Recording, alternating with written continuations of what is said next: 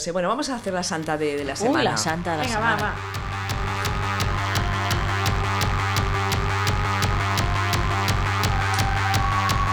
Monja cerrada, monja encostrada, monja mojada, monja con ganas, monja con ganas, monja con ganas de ti. Muy bien, va. Oye, cuenta, cuenta. La santa de la semana se llama Justina Francucci Bezzoli. Es beata y reclusa. No es de hoy 15 de marzo, sino del día 12. Ya sabéis que jugamos con los días de la semana porque hay días que la cosa está mal y otros días pues encontramos a alguna sospechosa como está esta, esta beata y reclusa. Y una cosa, ¿has encontrado algún día que no haya ninguna santa?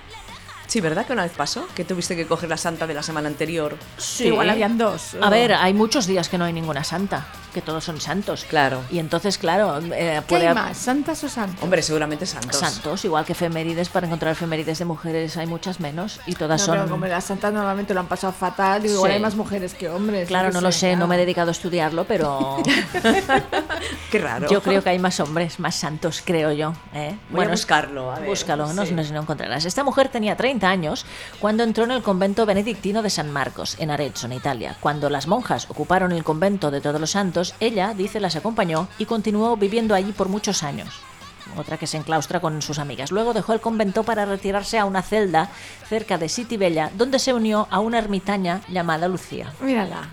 Ya está. Siempre igual. Ya está. La historia se repite. Se dice, repite. esta celda era tan angosta y tan baja que no podían estar de pie. Ni quitarse las gafas. No podían estar de pie, pues, pues se ponían horizontales y ya está. Cuando Lucía cayó enferma, dice, Justina la atendió día y noche por más de un año, sin dejar de cumplir con sus devociones y austeridades. Después de morir Lucía, Justina permaneció sola en la celda hasta que una afección en los ojos la dejó totalmente ciega. Entonces la hicieron volver al convento de Arezzo, donde ella y varias otras hermanas vivieron en gran austeridad. Murió en 1319. Muy bien. 1319. 19. Bueno, Siempre hace tanto, ¿no? rodeada de mujeres en Sí. las sus celdas y cosas de estas. Muy bien, y esta, repetimos el nombre, recordamos el nombre, Justina Francucci Bezzoli. por si quieren buscar más información. Eh. Exactamente, 12 de marzo. He ido a, a Google y no.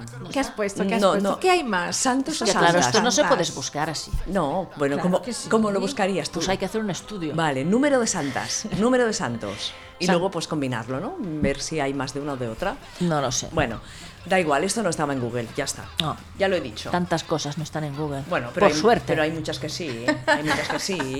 Pero hay muchas que sí. A mí me gusta.